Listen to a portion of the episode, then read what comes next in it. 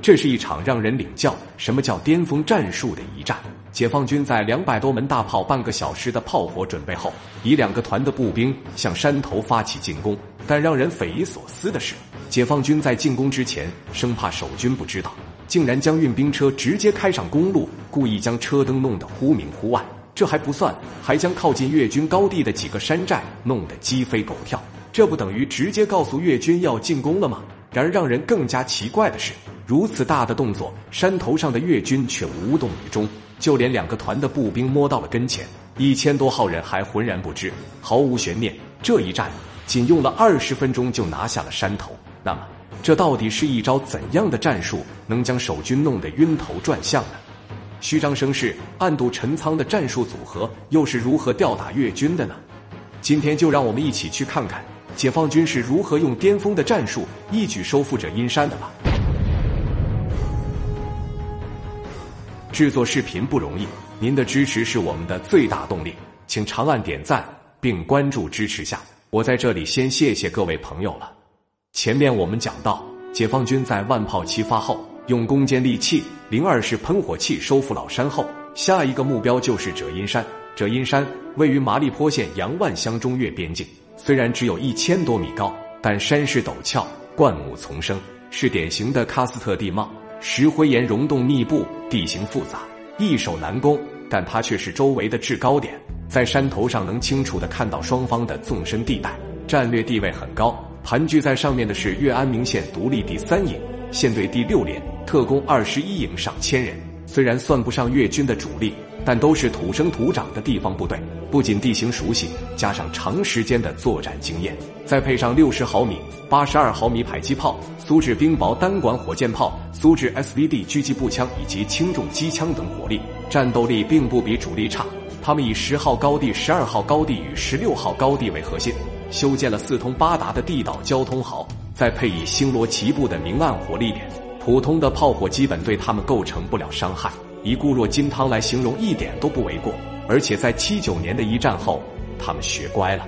所有的山头都构建起了正道火力结合、远近互补、明暗结合的多层次火力网。想要按之前的炮轰分割，步兵从山顶往下打的战术已行不通了。越军深知解放军的游击战术，加上在越法、越美的多年交战中，可以说将游击战、地道战运用到了炉火纯青的地步。怎么办？这样的阵地，死打硬拼肯定行不通。自古就有兵不厌诈一说。负责此次收复任务的是十一军三十一师。十一军可是一支大王牌，曾是红四方面军的源头之一。长征途中编为红四军第十师。抗日战争时期，著名的叶西、杨明宝、响堂铺伏击战、强攻关家脑、南爱铺阻击战都是他们的大作，打出了太行山的拳头，主力中的主力之称。解放战争更是参加了淮海、渡江等多场大战，可以说是打遍南北无敌手。在朝鲜战争的第五次战役中，一个团几千人在深入敌人腹地后，竟然行军几百公里，未损一兵一卒，全身而退，创造了战争史上的一个撤退奇迹。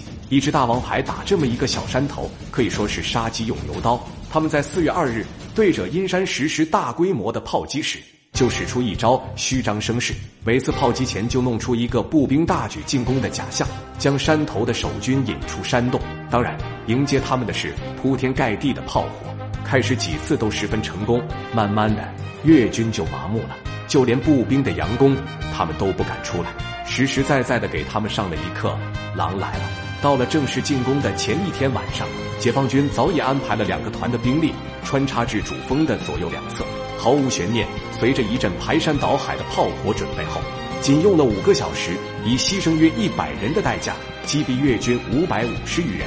全面控制了者阴山，打出了一比五的奇迹战损比，刷新了中越战争中解放军攻坚部队敌我伤亡比的记录。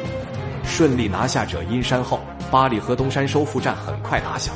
在一座距越军阵地一百四十米、号称八十年代上甘岭的山头上，一个连队潜伏了七天七夜，越军竟然毫无察觉，在与越军激战十天十夜，打出了未损一兵一卒的神奇战绩。那么？这究竟是一支怎样的队伍？他们又是如何做到的呢？请看下集《八里河东山之战》传奇钢七连。